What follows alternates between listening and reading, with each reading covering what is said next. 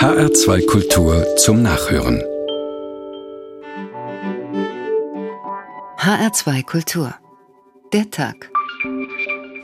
Mit Uwe Westphal im Studio, guten Abend.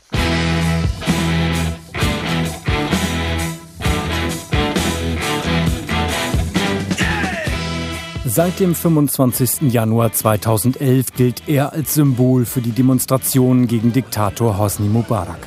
Der Tahrirplatz in Kairo. Das, was das Brandenburger Tor für uns Deutsche ist, das ist jetzt der Tahrirplatz für Ägypten.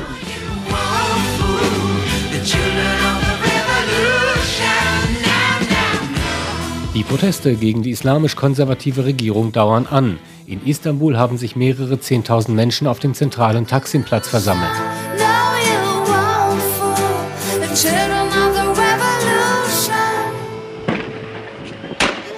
Tränengas, Wasserwerfer, Rauchbomben. Es war das volle Programm, das die Polizei aufgefahren hatte. Nach kurzer Zeit hatte der Staat die Macht über den Platz zurückgewonnen.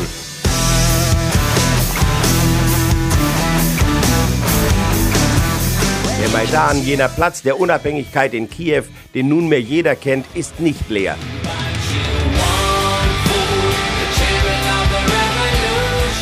Tatsache ist allerdings, dass der Platz wieder rappelvoll ist. Fünf bis 6.000 Menschen sind da sehr friedlich beieinander. Kaum Polizei zu sehen. Die Menschlichkeit ist wieder da. Die Polizei ist weg und der Protest auf dem Maidan geht weiter.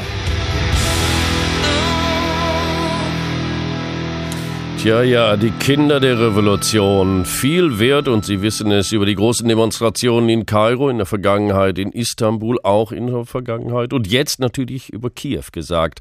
Es wird darüber gesprochen, weil sich Hoffnungen damit verbinden, aber auch Angst vor einer gewalttätigen Eskalation. Oftmals sind es politische Kämpfe gegen die Herrschenden und nicht selten nutzen die Regierenden die Plätze zu ihrer eigenen Machtdemonstration. Schon deshalb ist der öffentliche Platz nicht per se konnotiert, aber es gibt etwas, was selbst die unterschiedlichsten Volksbewegungen oder die Reaktionen darauf verbindet.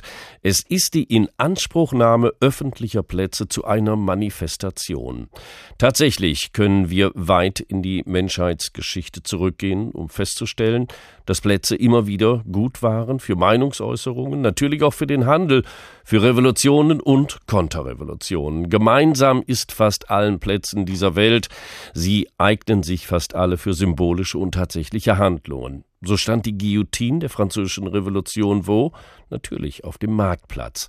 Demonstranten der 60er Jahre bekundeten ihre Ablehnung des Vietnamkriegs in New York City am Times Square, also mittendrin in Manhattan. Die Plätze, die wir heute besuchen wollen, haben alle eine bewegte Geschichte. Genauso veränderte sich ihre Bedeutung und Nutzung. Heute haben Plätze oftmals Kommunikationszentren und vergrößern die Zahl der Demonstranten auf eine virtuelle, fast weltweit, weltweite Gemeinde von Unterstützern. Kurz, wir bei der Tag auf HR2 Kultur möchten mehr erfahren über die Rolle und Aufgabe, die solche öffentlichen Plätze heute spielen, spielen können. Dazu haben wir auch die diesjährige Ingeborg Bachmann, Preisträgerin Katja Pretowskaja, befragt, die aus Kiew kommt. Doch dazu etwas später. Zuerst die Eindrücke unseres Kollegen Bernd Großheim, der uns einen aktuellen Bericht aus Kiew schickte. Alles zurück auf Anfang.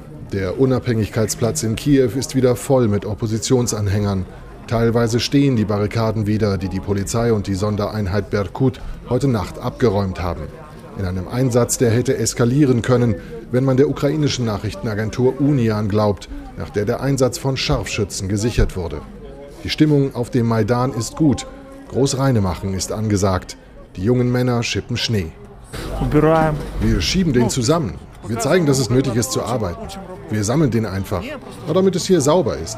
Sie sind herzlich eingeladen. Der junge Mann, Anfang 20, steht mit anderen in einer Reihe, in den Händen ein weißer Sack. Er hält ihn auf, ein anderer füllt den Schnee hinein. Natürlich könne man den Schnee auch in die Barrikaden kippen, sagt er und nennt weitere Gründe, warum er auf dem Maidan ist. Wir kämpfen für die Freiheit. In erster Linie dafür, dass die Menschen ihre Meinung äußern können. Für Versammlungsfreiheit.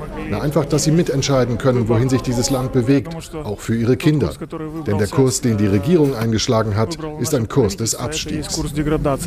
100 Meter weiter macht sich Unruhe breit auf dem Maidan. Laute Jubelschreie kommen vom Boulevard Kreschatik. Doch es ist keiner der Oppositionsführer, der auf den Platz kommt und bejubelt wird. Es ist eine lange Kolonne Studenten. Lena und Natalia sind dabei. Wir sind Studenten der Nationalen Universität Kiewer Mohela Akademie. Wir sind da, um den ukrainischen Aufstand zu unterstützen. Wir möchten in der Europäischen Union sein und treten gegen Gewaltanwendung gegen friedliche Menschen ein. Wir sind für friedliche Menschen und einen friedlichen Staat, in dem Recht herrscht. Und wir wollen europäische Standards haben und ohne Zukunftsangst leben. Wir wollen frei sein und uns keine Sorgen über unsere Zukunft machen. Die Studentenkolonne zieht in die Mitte des Platzes und verteilt sich in der Menge, die inzwischen die Nationalhymne der Ukraine angestimmt hat. Das ist seit Wochen hier Usus auf dem Maidan, einmal stündlich. Auch das hat sich nicht verändert, trotz der vergangenen Nacht, in der tausende Polizisten die Barrikaden wegräumten. Die besetzten Gebäude der Stadtverwaltung und des Gewerkschaftsbundes konnten sie nicht räumen, und es stellt sich die Frage, was die Aktion gebracht hat in der vergangenen Nacht. Die Opposition fühlt sich zumindest für heute als Sieger in der ukrainischen Hauptstadt, und doch wissen alle, dass Polizei und Berkut wiederkommen werden. Bernd Grossheim mit einem aktuellen Bericht aus Kiew. Der Tag auf HR2 Kultur. Hier ist das Volk, Plätze und Proteste, so unsere Sendung heute. Die Proteste der Demonstranten auf dem Maidanplatz in Kiew sind für die Ingeborg-Bachmann-Preisträgerin Katja Petrovskaya eingebettet in ihre eigene Kindheit und frühe Jugend. Ich fragte sie vor unserer Sendung, welche Erinnerung sie an den Platz hat. Und dabei bitten wir vorab schon, die schlechte Tonqualität zu entschuldigen, aber wir haben das Interview für so wichtig gehalten, dass wir es dennoch senden. Also ich habe viele Erinnerungen an diesen Platz, äh, weil meine Schule ganz im Zentrum sich befindet und eigentlich wo heutzutage Barrikaden stehen, ist gerade mein Weg zur Schule gewesen. Dieser Platz wurde in äh, Mitte 80er, glaube ich, oder sogar am Anfang 80er umgebaut. Da wurden Brunnen reingebaut und viele Stufen. Und mein Vater, der unsere Stadt sehr liebt, äh, hat mir gesagt, das ist eine Regierungsmaßnahme, um Demos auf diesem Platz zu verhindern. Und als 2004 da erste Maidan äh, stattgefunden hat, äh, waren wir wirklich alle im tiefen Schock, weil eigentlich da können keine Massen stehen. Es ist sehr stolperig alles, es ist äh, nicht gleichmäßig, es ist äh, grob gesagt kein Platz. Und dass es überhaupt möglich ist, da friedlich zu stehen in diesen unglaublichen Mengen, es ist schon eine utopische Vorstellung an sich. Hm. Die historische Bedeutung, wenn man noch ein bisschen weiter zurückgeht, äh, Kiew war ja besetzt von den deutschen Truppen im Zweiten Weltkrieg. Spielte dieser Platz da auch schon eine Rolle oder war das da noch gar nicht mit so einer Bedeutung ausgestattet? Äh, ich weiß nicht genau, da wurde noch vor dem Krieg ziemlich viel ruiniert. Ich glaube, dass das große Gebäude von Duma stand da. Eine der ersten Wolkenkratzer, also Wolkenkratzer, das war 14-stöckiges Haus am Anfang des Jahrhunderts gebaut. Das wurde alles in Krischatik, diese große Straße, ruiniert während des Krieges. Aber das waren nicht die Deutschen, die Krischatik ruiniert haben, sondern die sowjetische Truppen, die sich zurückgezogen haben und alles vermint. Ist denn das so, dass die Menschen, die heute und schon äh, vor einigen Jahren während der orangefarbenen Revolution auf diesem Platz sind, dass sie sich dieser Geschichte bewusst sind, dass sie genau diesen Platz gewählt haben? Nein, überhaupt nicht. Das ist einfach eine zentrale Straße, ein zentraler Platz und es geht überhaupt nicht um Geschichte. Es geht um einen Ort, wo man sich versammeln kann und das ist vielleicht die größte Fläche in Kiew. Vor allem heißt es auch äh, Unabhängigkeitsplatz und es geht um diese Unabhängigkeit. Es geht um Unabhängigkeit von diesen korrupten und verlorenen Regierung. Es geht um Unabhängigkeit von schmutzigen Plänen von Russland. Und es geht eigentlich nicht direkt um Europäische Union. Es geht vielleicht um menschliche Würden, die äh, in dieser schwierigen Situation nur durch Europäische Union garantiert werden können, weil niemand kann diesen Menschen sonst diese Würden garantieren. Man kann das nicht vorstellen, dass in dieser angespannten Situation nach der Befehlungen Maidan zu räumen oder die Leute da zu schlagen, nach diesem Befehl fährt Präsident von diesem Land äh, einfach auf den Jagd. Also wir haben grob gesagt keinen Präsident. Mhm. Und das ist eine ganz, ganz komplizierte Situation. Die Leute stehen da, weil sie sonst nicht wissen, wie sie sich verteidigen können. Mhm. Sie sind hier jeden Tag auch übers Internet mit Ihren Freunden verbunden, die auch alle auf diesem Platz stehen. Ist das richtig? Ja, das ist eigentlich erstaunlich. Ich habe von vielen Menschen das gar nicht erwartet, dass sie da sein sollen. Und das bedeutet, es ist so schlimm. Da stehen viele Generationen.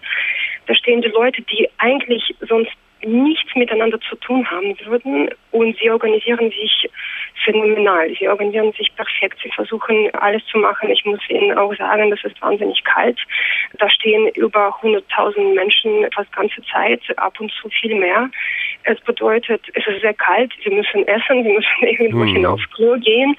Das ist auch erstaunlich, was da passiert und das unterscheidet äh, sich von russischen Widerstandssituationen die Kirche, das ist auch, was mich sehr beruhigt hat. Also ukrainische Kirche, man muss auch wissen, da gibt es ganz unterschiedliche Arten von Kirchen, auch orthodoxen Kirchen. Nach diesem Zwischenfall am Freitag, als Berghut, also diese Militäreinheit, die Menschen ja. geschlagen hat in der Nacht, hat die Kirche die Türe geöffnet und seit dann sind einfach Kirchen immer offen. Niemand fragt, ob die Leute getauft sind, was da passiert. Also die Kirchen sind offen, jeder kann reingehen, jeder kann übernachten, jeder kann Hilfe bekommen. Und das ist die Situation in der Stadt.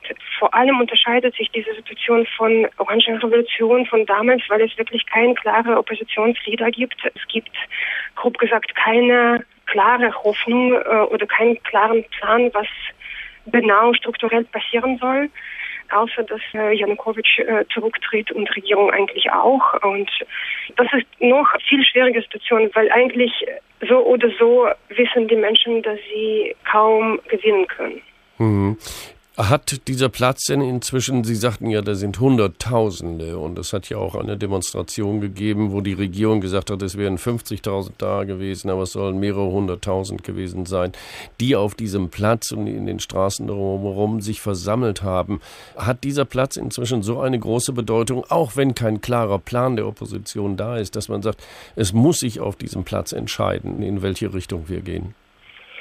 Ja, in gewisser Weise ja. Komischerweise, dieser Platz heißt Maidan. Also jetzt wird es Euro-Maidan oder Euro-Maidan genannt. Es ist natürlich ein Witz. Es ist so, sozusagen ein Teil Europa. Und äh, dazu kann ich sagen, dass eigentlich Maidan ist ein türkisches Wort und das ist eine ganz interessante Verbindung von Europa in die Türkei, weil in der Türkei dieses Wort kaum solche Bedeutung hat. Aber in ukrainischer Sprache gibt es sehr viele türkische Worte, so geschichtlich bedient. Und das wäre eine interessante Verbindung und ich glaube, sehr viel entscheidet sich jetzt da.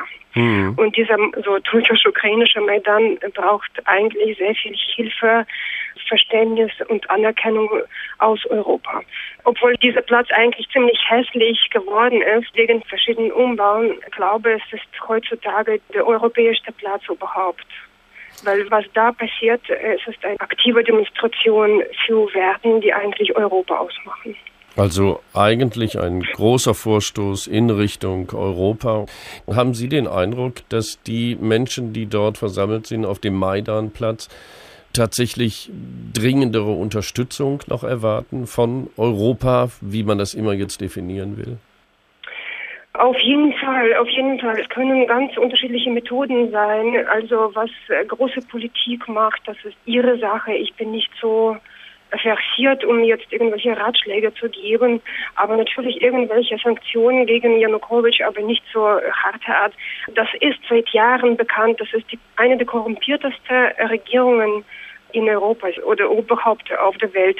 Also man muss mit konkreten Maßnahmen gegen diese Regierung gehen, ja. Und dann zum Beispiel, es wäre möglich, dass Europaparlamentarier einfach ihre Zelten auf dem Platz äh, einstellen, dass sie auch etwas machen, auf ganz, ganz unterschiedlichen Ebenen. Vielleicht gar keine schlechte Idee, die uns dort die Autorin Katja Petrovskaya über Kiew unterbreitet hat, über den Maidanplatz und die politische Protestbewegung in der Ukraine. HR2 der Tag. Wer Öffentlichkeit sucht, findet dafür meistens die geeigneten Plätze. Nicht selten, wie auch in Kiew, beabsichtigen die Platzarchitekten eine ganz andere Funktion des öffentlichen Raums. In Heinrich Manns Der Untertan spielt ein wichtiges Denkmal eine bedeutende Rolle. Es geht um die Einweihungszeremonie im kaiserlichen Deutschland. Oberst von Hafke kommandierte der Fahnenkompanie Rührt euch! Hinter dem Festzelt intonierte die Regimentsmusik, vortretend zum Beten. Dies geschah. Sowohl von Seiten der Ehrenjungfrauen wie des Kriegervereins. Kühnchen in seiner historischen Landwehruniform, die außer vom Eisernen Kreuz von einem ruhmreichen Flicken geziert ward, denn hier war eine französische Kugel hindurchgegangen, traf inmitten des Geländes auf Pastor Zillig in seinem Talar. Auch die Fahnenkompanie fand sich ein, und man gab unter dem Vortritt Zillichs dem alten Alliierten die Ehre. Auf der Ziviltribüne ward das Publikum von den Beamten gehalten, sich zu erheben. Die Herren Offiziere taten es von selbst. Überdies stimmte die Kapelle ein feste Burg an. Als die ganze Versammlung im offiziellen Zelt nach den ihr innewohnenden Gesetzen gruppiert war, sah man den Regierungspräsidenten von Vulko einen Wink erteilen, infolgedessen ein Schutzmann sich in Bewegung setzte. Er begab sich zu seinem Kollegen, der das Rednerpodium bewachte, worauf dieser das Wort an Diederich richtete. Na nun, kommen Sie mal ran, sagte der Schutzmann. Diederich gab acht, dass er beim Hinaufsteigen nicht stolperte, denn die Beine waren ihm plötzlich weich geworden. Auch sah er verschwommen. Nach einigem Schnaufen unterschied er im kahlen Umkreis ein Bäumchen, das keine Blätter hatte, aber mit schwarz-weiß-roten Blüten aus Papier übersät war. Der Anblick des Bäumchens gab ihm Gedächtnis und Kraft zurück. Er begann. Eure Exzellenzen, höchste, hohe und geehrte Herren. Heinrich Manns der Untertan. Gesellschaftsverschiebungen bahnen sich an, auch auf diesem Platz und am Denkmal. Gleich gibt's noch mehr davon. Der Tag auf HR2 Kultur. Schon lange wurde unsere Aufmerksamkeit in Sachen politischer Bewegung nicht mehr so gefordert und auf große Plätze fokussiert wie in den letzten drei Jahren. Ohne Frage ist dabei der Kairoer Tahrirplatz, der Platz der Befreiung, zum Symbol geworden. Die Besetzung und die Kämpfe um diesen Platz sagten weit mehr über den Zustand der ägyptischen Gesellschaft aus als viele soziologische Betrachtungen. Unser Kollege Björn Blaschke hielt sich am 15. Mai 2012 genau auf diesem Platz auf. Was er dort erlebte, schildert er in seiner Reportage.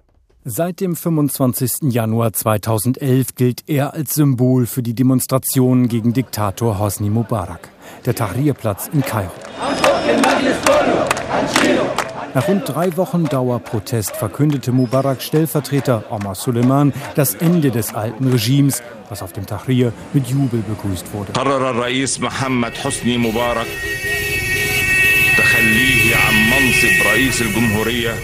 Dass die Demonstrationen ausgerechnet auf dem Tahrir stattfanden und zur Befreiung von Mubarak führten, ist an sich schon symbolisch. Tahrir, zu Deutsch die Befreiung.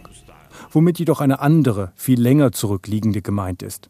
Im 19. Jahrhundert ließ der osmanische Vizekönig Ismail Pascha das Stadtzentrum Kairos am Ostufer des Nils so gestalten, dass es durch seine Boulevards und Wohnhäuser an mitteleuropäische Großstädte erinnerte. Etwas später kam das Gebäude dazu, das das Ägyptische Nationalmuseum beherbergt. Im Bereich des heutigen Tahrir entstand eine Kaserne für die ägyptische Armee. Die Kasernengebäude wurden 1882 von den Briten übernommen und bis nach dem Zweiten Weltkrieg häufig zum Ziel von Protesten gegen die britische Besatzung. Nach dem Abzug der Briten wurde die Kaserne 1947 abgerissen. Die so entstandene Freifläche erhielt dann nach dem Sturz der Monarchie und der Proklamation der Republik Ägypten 1954 den Namen Midana Tahrir, eben Platz der Befreiung. In den folgenden Jahren wurden an seinen Rändern große Häuser gebaut, die Mugamma beispielsweise, das Gebäude der ägyptischen Zentralverwaltung, ein Hotel oder das Hauptquartier der Arabischen Liga. Der Tahrir selbst ist seit dieser Zeit hauptsächlich ein Verkehrsknotenpunkt und als solcher eignet er sich hervorragend für Demonstranten, die das Leben in der Innenstadt zum Erliegen bringen wollen. So wurde der Platz 1977 Schauplatz der spontanen und gewalttätigen Brotunruhen.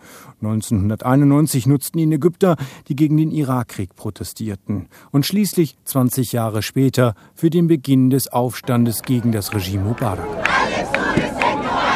Geräumt wurde der Platz nach dem Fall Mubaraks nur kurzzeitig. Bis heute sind keine Uniformierten, weder Polizisten noch Soldaten auf dem Tahrir. Kontrolliert wird er von Revolutionären.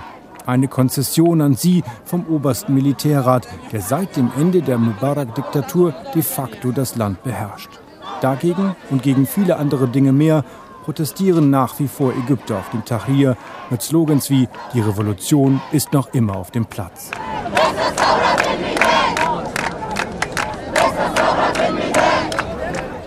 Björn Blaschke mit einer Reportage über das, was auf dem Tahrirplatz in Kairo im Mai 2012 stattfand.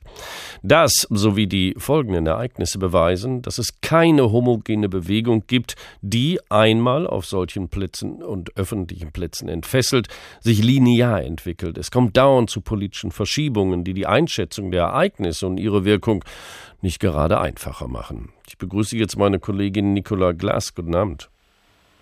Ja, schönen guten Abend. Frau Glass, Sie sind Korrespondentin in Bangkok, Thailand. Das, was wir gerade über den Tahrirplatz gehört haben, ist unvergleichlich mit dem, was in Bangkok geschieht. Dort gibt es aber auch einen Platz um das Demokratiedenkmal herum. Können Sie uns ein bisschen schildern, wie es dort aussieht? Wir haben ja nur ein paar Bilder im Fernsehen gesehen. Das Denkmal der Demokratie ist eines der Wahrzeichen in Bangkok. Äh, aber wer sich jetzt vorstellt, dass es dazu auch eine Art Platz der Demokratie gibt, ja, der wird leider enttäuscht. Denn das Denkmal, das heißt auf Thai übrigens Anutsavari Prachati Patai, das liegt inmitten eines Kreisverkehrs. Es ist beeindruckend, aber eben leider aufgrund des Verkehrslärms wenig atmosphärisch. Aber jedes Mal, wenn ich im historischen Viertel von Bangkok äh, bin, gehe ich dran vorbei. Denn äh, dieses Denkmal ist sehr symbolträchtig. Es wurde errichtet zum Gedenken an das Jahr 1932, das nach einem Staatsstreich den Übergang von der absoluten zur konstitutionellen Monarchie in Thailand markierte. Und es ist immer ein geschichtsträchtiger Ort gewesen bis heute. Also wer etwas über die jüngere Geschichte Thailands lernen möchte, kommt am Denkmal der Demokratie im wahrsten Sinne des Wortes nicht vorbei. Und dort sind auch solche Camps aufgebaut? Ja, das stimmt. Ich meine, ähm, wer sich dort versammelt, hat ähm, notwendigerweise nicht immer etwas äh, mit Demokratie im Sinne. Wenn wir uns zum Beispiel die jetzige Protestbewegung in Bangkok anschauen, die gerade international Schlagzeilen macht, die hat gar nichts mit Demokratie zu tun. Diese Demonstranten wollen nicht mehr, sondern weniger Demokratie. Sie gehen gegen die jetzige Regierung beziehungsweise nach Auflösung des Parlaments die Übergangsregierung von Yingluck Shinawat auf die Straße und die Anführer dieser Protestbewegung, allen voran Supet Toksoban, fordern im Grunde eine neue politische Ordnung. Sie wollen einen Volksrat, der nicht gewählt wird und damit faktisch die Abschaffung des Systems ein Wähler, eine Stimme. Mit diesem System ist die Regierung von Yingluck Shinawat, wie zuvor auch ihr Bruder Thaksin Shinawat, der ja 2006 vom Militär gestürzt worden ist, an die Macht gekommen. Sie haben dadurch haushohe Wahlsiege eingefahren mit den Stimmen der armen Landbevölkerung und äh, dass die Ärmeren in der Gesellschaft durch ihre Wahlstimmen politisches Gewicht zum Ausdruck bringen und wiederholt taxentreue Parteien gewinnen, das mögen die jetzigen Demonstranten, die nun auf die Straßen gehen und die vor allen Dingen aus den wohlhabenden Schichten bestehen, nicht zulassen. Also die weit verbreitete Meinung ist, die Armen sind zu dumm zu wählen und dass diese Demonstranten eines ihrer Camps am Denkmal der Demokratie aufgeschlagen haben, das gibt schon zu denken. Denn wenn immer diese Demonstranten und deren Anführer sich auf eine Volksrevolution berufen, vergessen sie, dass sie nur eine Minderheit in der thailändischen Gesellschaft sind. Das heißt, das, Frau Glas, was wir hier auch als Oppositionsbewegung erst einmal empfinden, ist nicht zwangsläufig eine Bewegung, die das Land tatsächlich auch weiter vorwärts bringen könnte in Fragen von Demokratie. Ja, absolut. Also wir überleben, wir erleben jetzt momentan eigentlich eine Situation, wo wir das Gefühl haben, dass das Rad zurückgedreht werden soll. Denn wenn wir bedenken, was, was Thailands Geschichte eigentlich ähm, erlebt hatte, die Menschen, was die erlebt und mitgemacht haben, also wenn man das Rad der Geschichte mal ein bisschen zurückdreht, ähm, dann kann man sehr wohl sagen, dass an diesem Denkmal der Demokratie äh, wiederholt viele, viele Menschen demonstriert haben für mehr Demokratie, zum Beispiel am 14. Oktober 1973. Damals sind Hunderttausende Menschen, Studenten, Arbeiter, Businessleute, viele andere gegen das damalige Militärregime und für Demokratie auf die Straßen gegangen. Sie haben also einen Volksaufstand initiiert, gegen den die Armee dann brutal vorgegangen ist.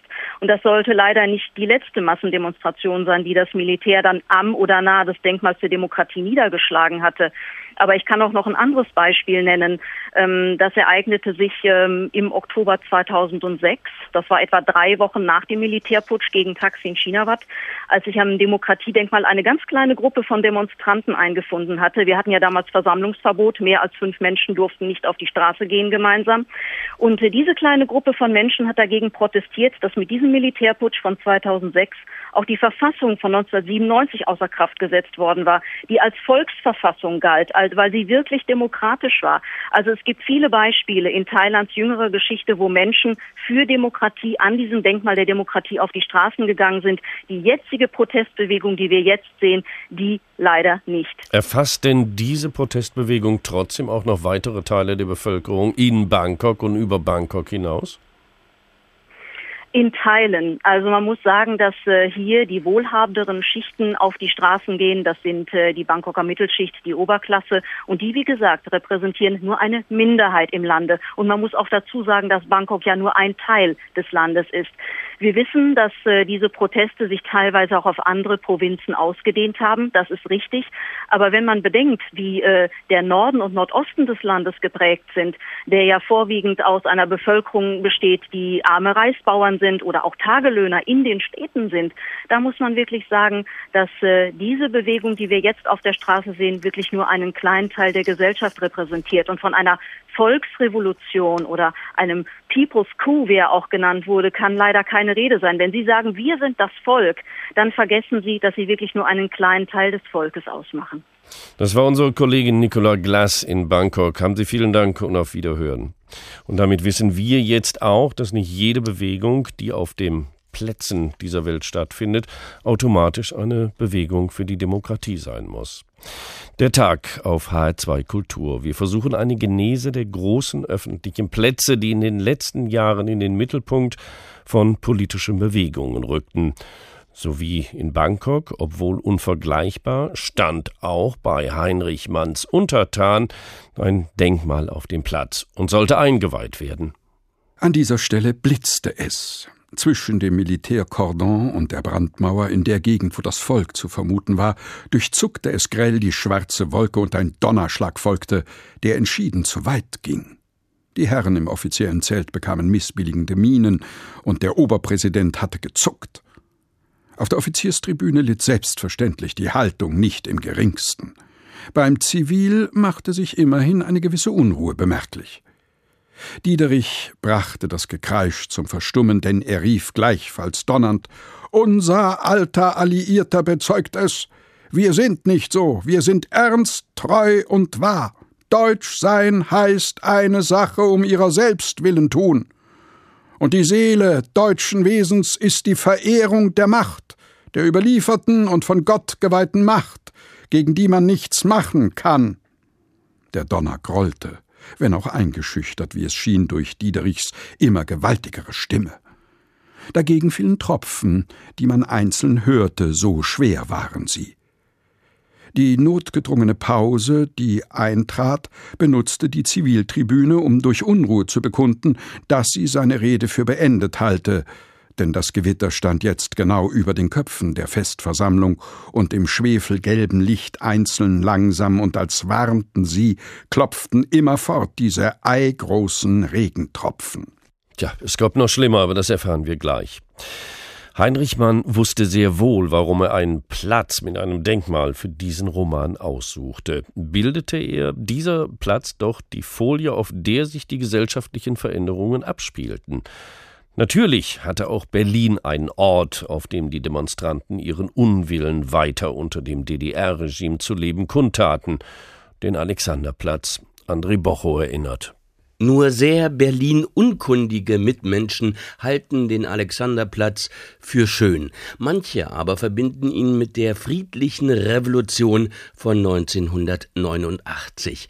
Dabei wurde der Alex ein einziges Mal zu einem nennenswerten Schauplatz jener ruhmreichen Tage und das auch nur durch Zufall. Der erste Zufall war, dass im Gefolge des Zweiten Weltkrieges der einst ordentlich verbaute Platz von oben freigeräumt abgeräumt wurde.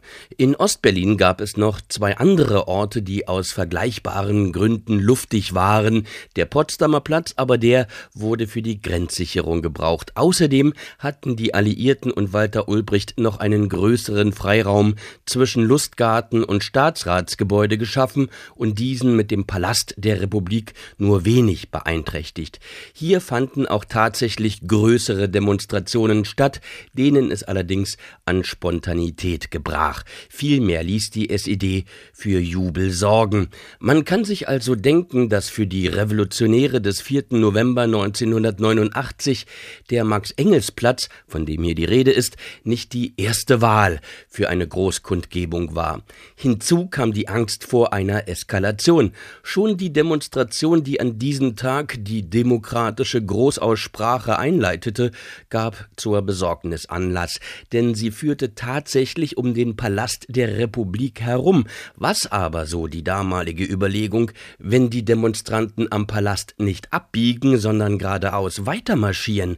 Irgendwann hätten sie vor dem Brandenburger Tor gestanden und ob die Grenzer am 4. November so friedlich gewesen wären, wie sie es am 9. November dann waren, weiß man nicht. Denn ohne die Massenveranstaltung, die der dann glücklicherweise abbiegenden Demo folgte, hätte es wahrscheinlich nicht ein so umfassendes Verständnis dafür gegeben, dass die Zeiten für das Beschießen oder Wegsperren renitenter Mitbürger vorbei waren. Jedenfalls blieb der Alex als revolutionäre Stätte irgendwie übrig. Was einer gewissen Komik nicht entbehrte, tummelten sich doch vor dem Mauerfall dort vor allem Menschen, um im guten Buch vergeblich nach einem guten Buch zu fragen oder um im Zentrum Warenhaus verzweifelt nach einer vernünftigen Strumpfhose zu suchen. Allerdings hatte der Platz einen entscheidenden Vorteil. Man konnte von allen Seiten kommen und in alle Richtungen wieder entfleuchen. Wie wir wissen, kamen viele. Im Museum kann man besichtigen, was die deutschen Revolutionäre wollten. Aus heutiger Sicht kann man sagen, Verschiedenes. Weil in Berlin die Revolution nur schleppend in Gang gekommen war, wurde hier am 4. November noch nicht die deutsche Einheit gefordert, vielmehr wurden allerlei Forderungen an die Regierung gestellt, damit die DDR besser würde. Manche werden aber wohl gedacht haben, echte Jeans oder anständige Strumpfhosen wären schon mal ein Anfang. Die Großkundgebung ist dann folgenreich und folgenlos zugleich geblieben. Sie stellte klar, dass die Staatsorgane nicht mehr dazu bereit waren, die Staatsmacht zu verteidigen. Andererseits hat sich an die zahlreichen Forderungen schon bald niemand mehr erinnert. Und das hatte mit dem Charakter des Alexanderplatzes zu tun. Der lud schon damals nicht zum Verweilen ein. So liefen die Menschen auseinander und mit ihnen verschwand irgendwie schon damals die DDR. Ein Platz, der nicht zum Verweilen einlädt und trotzdem hat er natürlich eine Funktion erfüllt, der Alexanderplatz. Ich begrüße jetzt Dieter Bartetzko. Guten Abend. Guten Abend. Herr Batetzko, Sie sind bei der FAZ Feuilleton-Redakteur. Redakteur. Einen hässlichen Platz, der eine gewisse Funktion erfüllt, aber einfach nur hässlich ist. Haben wir davon in Frankfurt auch was? Ja, ähm, nicht nur einen, sondern sehr, sehr viele. Ähm, Fangen wir doch einfach mal mit der Hauptwache in Frankfurt an. Ja, ja. Hauptwache, das ist ein äh, gutes oder schlechtes Stichwort. Äh, schlecht insofern, als ähm, das tatsächlich einmal der einer der schönsten Platz, Plätze Frank Frankfurts, vielleicht sogar Deutschlands gewesen ist ähm, dann äh, durch den Krieg schon sehr gelitten hat. Ähm, äh, nach beim Wiederaufbau hat man äh, die Platzwände, die ja immer ungeheuer wichtig sind für einen Platz, also die Fassaden, äh, die noch standen, die schönen abgeräumt und äh, durch nichtssagende Bauten ersetzt und sozusagen der Todesstoß kam dann mit dem Bau der U-Bahn und einem Riesenloch, das dann mit Treppen nach unten zur U-Bahn gefüllt wurde und damit den Platz endgültig zu einem Unplatz gemacht hat. Und trotzdem, ja, und trotzdem ja. war aber doch diese Hauptwache auch immer wieder mal Ort von großen Demonstrationen, Versammlungsort, nicht? Ja, mhm. Ähm, ja aber eben dann, nach, nachdem dort äh, ungefähr die Hälfte der Platzfläche verschwunden war, äh, in eingeschränktem Maße und ähm, als Notlösung, äh, muss man eigentlich sagen. Also die, die wirklichen Plätze, die auch im Bewusstsein als solche sind, die gibt es in, in Frankfurt eigentlich nur noch in den Stadtteilen und äh, ausgerechnet in der Innenstadt, wo sie am wichtigsten wären. eigentlich nicht mehr. Also letzter, äh, letzter großer Versuch, der völlig äh, fehlgeschlagen ist, war der Versuch, den Goetheplatz, Rathenauplatz ähm, wieder zu beleben, neu zu gestalten und äh, daraus geworden ist, trotz großer Bemühungen, Wettbewerbe etc. eine graue Wüste, die man möglichst rasch überquert, um sich nicht aufhalten zu müssen. Die im Übrigen die Frauen in unserer Redaktion zur schieren Verzweiflung bringt, dieser Platz, weil sie sagen, ich kann da gar nicht mehr hingehen, es ist einfach nur noch schmerzlich für die Augen. Aber jetzt haben wir genug ja. Negatives von Frankfurt und mhm. äh, zumindest zwei Plätzen gehört. Was gibt es denn an positiven Beispielen? Es gibt eben äh, die in den Stadtteilen äh, einzelne Plätze, die vor allen Dingen erstmal dadurch ins Auge fallen, dass sich äh, kaum jemand darum bemüht hat, sie, sie zu möblieren, äh, auszustatten und, und äh, zu gestalten, sondern die sich durch den Gebrauch der, der Bürger, der Anwohner ergeben haben. Das wäre zum Beispiel äh, das, äh, der sogenannte Platz ums Uhrtürmchen in Bornheim, wo es einen Wochenmarkt gibt, wo es sehr viele Straßencafés gibt, wo man sich aber auch außerhalb der Marktzeiten trifft und plaudert, also das, was eigentlich ähm, einen, einen Platz ausmacht, praktiziert. Ähm, wir haben in Sachsenhausen äh, einen kleineren Platz, äh, der äh, zumindest auf dem Wege ist, wieder ein, ein äh, schöner Platz zu werden an der großen äh, Rittergasse durch die Bemühungen von zwei jungen Architekten. Ja, aber das ist, was mir spontan einfällt. Mhm. Man kann tatsächlich nur sagen, äh, die, die in den Quartieren, und das ist eigentlich eine Schande für eine äh, so große Stadt wie Frankfurt, in den einzelnen, in sich geschlossenen Quartieren gibt es noch einige Plätze, aber im Zentrum eben nicht. Also dort, wo man die Plätze eigentlich so belässt, wie sie sind, könnten sich durchaus neue Zentren entwickeln. Könnte man sich vielleicht zu der Aussage versteigen, dass man sagt, dass die Stadtplaner des 21. Jahrhunderts, des 21. Jahrhunderts die natürlichen Feinde der Plätze sind, die wir eigentlich wollen? Ja, weil sie Erben des 20. Jahrhunderts sind. Also ich denke, der große Sündenfall äh, begann mit dem Wiederaufbau der deutschen Städte, der unter dem Zeichen der verkehrsgerechten Stadt stand. Und genau in diesen Zeiten hat man äh, Plätze, die auch noch bestens funktionierten, äh, beseitigt und daraus große Verkehrskreuzungen gemacht, die auch noch verherrlicht. Also das beste Beispiel ist der Ernst-Reuter-Platz in Berlin, der aus einem gigantischen Kreisel besteht, in dessen Mitte eine Grünfläche mit Fontäne sich befindet, die aber Fußgänger nur erreichen können, wenn sie durch endlose Tunnel laufen. Also diese ähm, Karenzzeit, in der man dann eben nur noch Kreuzungen geschaffen hat, wirkt bis heute nach. Es gibt dann aber Jetzt ist mir noch Gott sei Dank ein positives Beispiel eingefallen, ähm, was aber dann eben wieder nichts mit Stadtplanern zu tun hat, sondern mit einzelnen Architekten. Es gibt in Darmstadt äh, zwei äh, in jüngster Zeit entstandene bzw. wiederhergestellte Plätze, die vorbildlich sind, aber eben von Architekten gestaltet wurden. Das wäre zum einen der Platz vor dem umgebauten Staatstheater der fantastisch geworden ist durch den Architekten, der dort tätig war und mit ganz einfachen Mitteln, nämlich mit einigen Stelen, pilzstützenartigen Stelen, einen Platz geschaffen hat, der äh, seither äh, angenommen ist, bevölkert ist von der Bevölkerung und als zweites Beispiel äh, der berühmte Platanenhain auf der Mathildenhöhe, der Gott sei Dank außerhalb sozusagen des Einzugsbereichs der Stadtplaner war und jetzt gerade restauriert wurde und äh, erneut sein, seine Schönheit offenbart und, und auch seine Verweilqualität, wenn wir das Wort mal gebrauchen wollen. Das war Dieter Bartetzko, Feuilleton-Redakteur bei der Frankfurter Allgemeinen Zeitung. Vielen Dank, Herr Bartetzko, auf Wiederhören. Und damit wissen wir, es geht also doch auch hübsche Plätze zu schaffen, die vielleicht auch dazu da sind, dass man sich gerne dorthin bewegt. Der Tag auf HR2 Kultur zum Thema Plätze, Proteste, die neue Bedeutung von sozialen Bewegungen, die sich fast weltweit ausgebreitet haben. Doch was steckt dahinter? Ganz gewiss hat der öffentliche Platz heute eine andere Funktion als noch zu Heinrich Manns Zeiten. Der beschrieb den kaiserlichen Platz in seinem Roman Der Untertan. Wenn jetzt die Hülle fällt, begann Diederichs mit neuem Schwung, wenn zum Gruß die Fahnen und Standarten sich neigen, die Degen sich senken und Bajonette im Präsentiergriff blitzen, da krachte es im Himmel so ungeheuerlich, dass Diederich sich duckte und, bevor er es sich versah, unter seinem Pult hockte. Zum Glück kam er wieder hervor, ohne dass sein Verschwinden bemerkt worden wäre, denn allen war es ähnlich ergangen.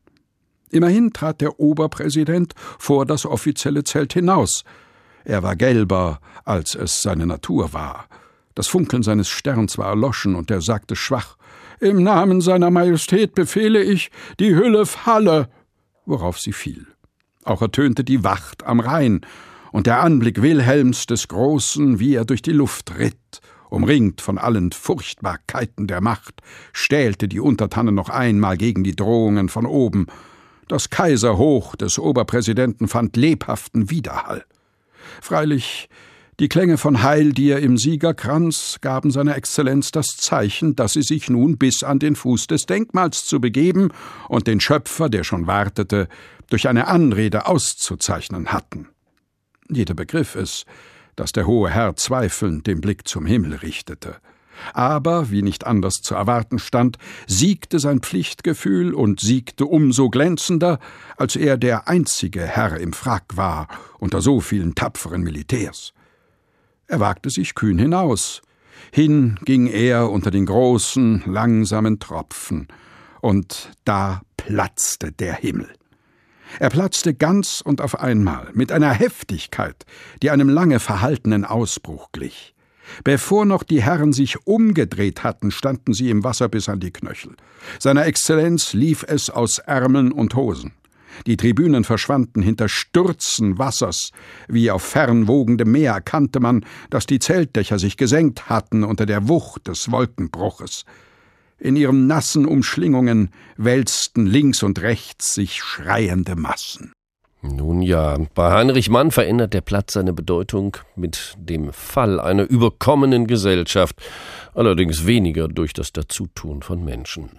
Der Tag auf H2 Kultur. Wenn es aber einen Ort und öffentlichen Platz gibt, der eine weit über die Landesgrenzen hinaus Berühmtheit erlangte, dann waren es die Ereignisse auf den Pekinger Tiananmen-Platz. Ruth Kirchner erinnert. Auf dem Platz des himmlischen Friedens ist fast immer was los. Täglich kommen Tausende von Menschen, Touristen aus den chinesischen Provinzen. Wenn man nach Peking reist und nicht auf den Tiananmen geht, dann war die ganze Reise doch umsonst, sagt diese junge Frau aus der ostchinesischen Provinz Shandong. Die Besucher lassen sich am liebsten an der Nordseite fotografieren, da wo das große Mao-Porträt hängt, gleich neben dem Eingang zum alten Kaiserpalast. Denn aus chinesischer Sicht ist der Platz vor allem ein Symbol der Nation. Hier ist das Zentrum von Peking, das Herz unseres Landes, schwärmt eine Gruppe von jungen Frauen aus Gansu. Doch der Platz hat auch eine revolutionäre Vergangenheit. 1919 hatten auf dem Tiananmen die Demonstrationen der 4. Mai-Bewegung stattgefunden. Eine kulturelle Erneuerungsbewegung, die das Ende der Kaiserzeit einläutete. Und auf dem Tiananmen hatte Mao Zedong 1949 die Volksrepublik nach Jahren des Bürgerkriegs ausgerufen. Der Beginn des neuen Chinas, einer neuen Zeit, wie es in den chinesischen Geschichtsbüchern heißt. Doch vor allem seit Anfang der 90er Jahre ist der Nationalstolz das offizielle Hauptthema des Platzes. Seitdem marschiert jeden Morgen zum Sonnenaufgang die Volksbefreiungsarmee auf, um die Nationalflagge zu hissen. Die Nationalhymne scheppert aus Lautsprechern. Die Zeremonie wird von Hunderten, manchmal von Tausenden von Menschen beobachtet. Der Flaggenparade versucht die Pekinger Führung, das Bild auszuradieren, das bis heute im Ausland den Platz des himmlischen Friedens bestimmt. Die blutige Niederschlagung der Studentenproteste von 1989, als die Partei nach wochenlangen Demonstrationen die Panzer auffahren ließ. Die meisten Menschen, die damals ums Leben kamen, starben nicht auf dem Platz selbst, sondern in den umliegenden Straßenzügen. Trotzdem ist es der Platz, der bis heute als Symbol für dieses dunkle Kapitel der chinesischen Geschichte steht.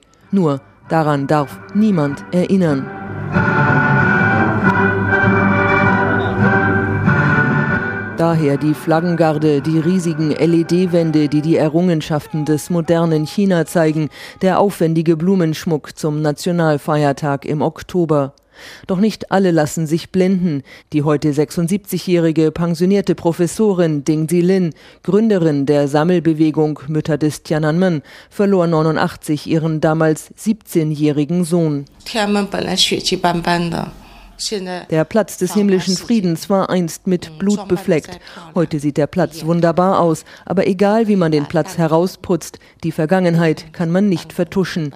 Die Einschlaglöcher der Kugeln kann man kitten, aber das Blut der Geschichte kann man nicht wegwaschen. In China selbst werden die Geschehnisse von 89 bis heute totgeschwiegen.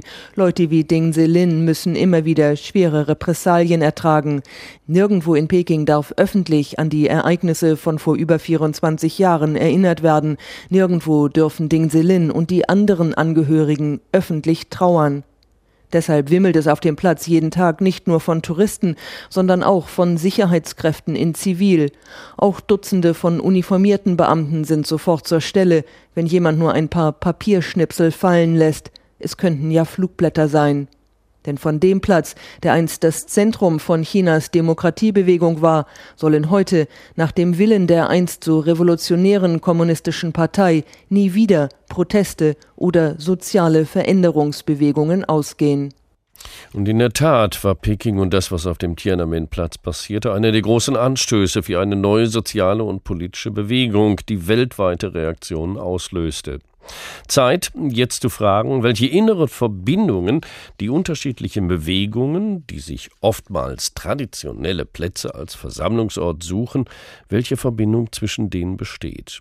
Vor unserer Sendung fragte ich Dr. Fabian Frenzel, Marie Curie Fellow an der Universität Potsdam und Mitautor des Buches Protest Camps, was den Charakter und die Eigenart aller dieser neuen internationalen Protestbewegungen ausmacht Untersucht wurden von ihm über 50 Protestcamps aus fast 50 Jahren.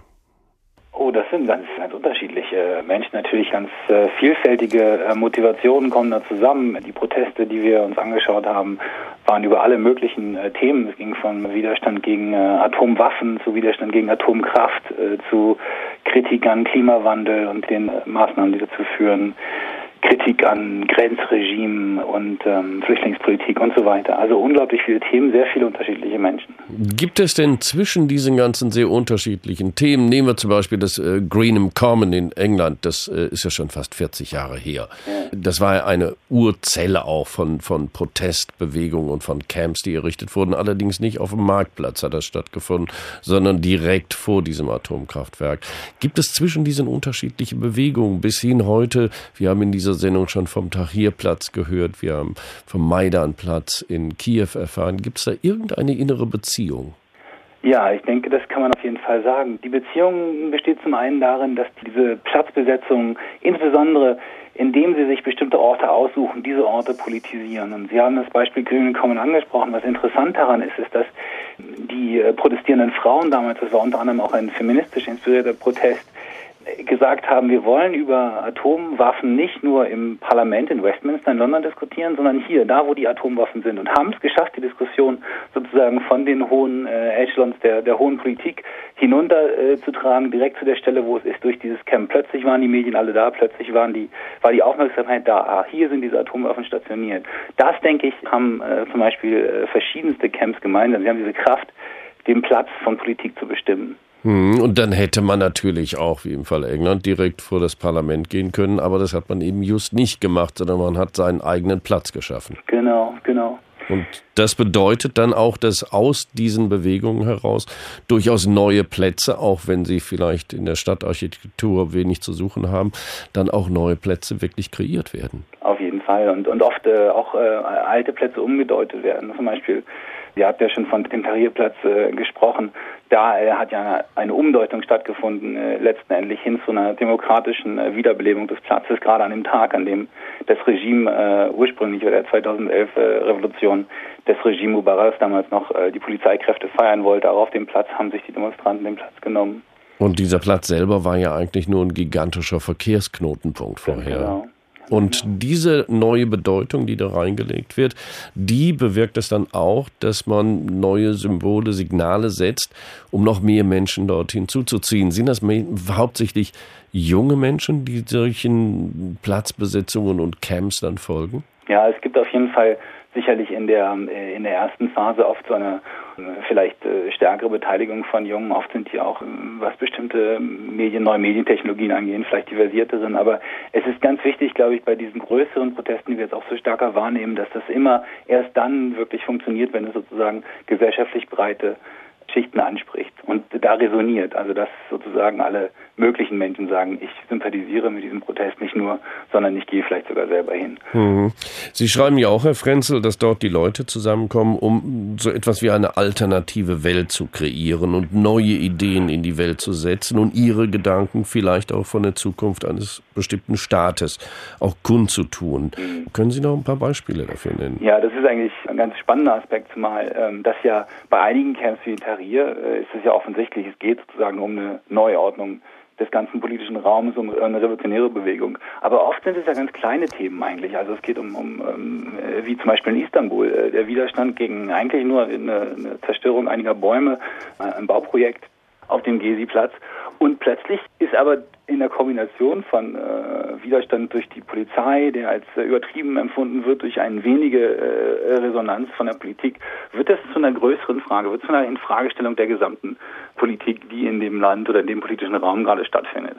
Und das ist dann in der Tat sicherlich hängt damit zusammen, dass Menschen in diesen Platzbesetzungen lange zusammen leben, miteinander äh, essen, teilen, schlafen, den Schlafplatz zu sichern teilen, alle diese tagtäglichen Fragen teilen, darüber gemeinsam Entscheidungen treffen und sich sozusagen in diesem Prozess als sehr autonom, als sehr, äh, sehr selbstorganisiert wahrnehmen und dann, damit her die Frage stellen, wozu brauchen wir diese Politiker eigentlich noch, wenn mhm. wir das hier schon so selber schaffen? Und damit wird so eine Bewegung natürlich für diejenigen, die gerade am Ruder sind, auch gewiss unberechenbar. Herr Frenzel, welche Rolle spielen die neuen Medien dabei? Die neuen Medien sind sicherlich ein ganz wichtiger Katalysator. In, in, insofern sie erlauben, Informationen über solche äh, Phänomene sehr stark zu verbreiten, in, in, einer, in, einer, Stärke auch Solidarität zu ermöglichen, sodass zum Beispiel die ägyptischen äh, Tahrir-Besetzer äh, sich unmittelbar austauschen konnten mit äh, parallel stattfindenden Protesten in den USA. Das ist äh, vielleicht neu.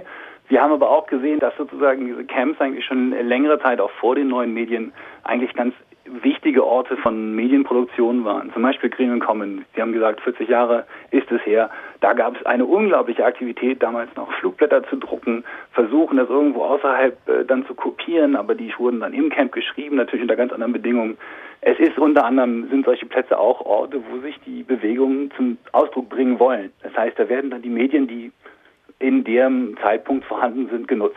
So, so stark wie möglich. Und das bedeutet dann, dass man neben dem tatsächlichen Platz, wo man ist, den man vielleicht besetzt oder ein Camp errichtet, auch noch virtuelle Plätze schafft. Das auf jeden Fall, genau. Symbolische virtuelle Plätze unterschiedlicher Formen, genau. Das war Dr. Fabian Frenzel von der Universität Potsdam.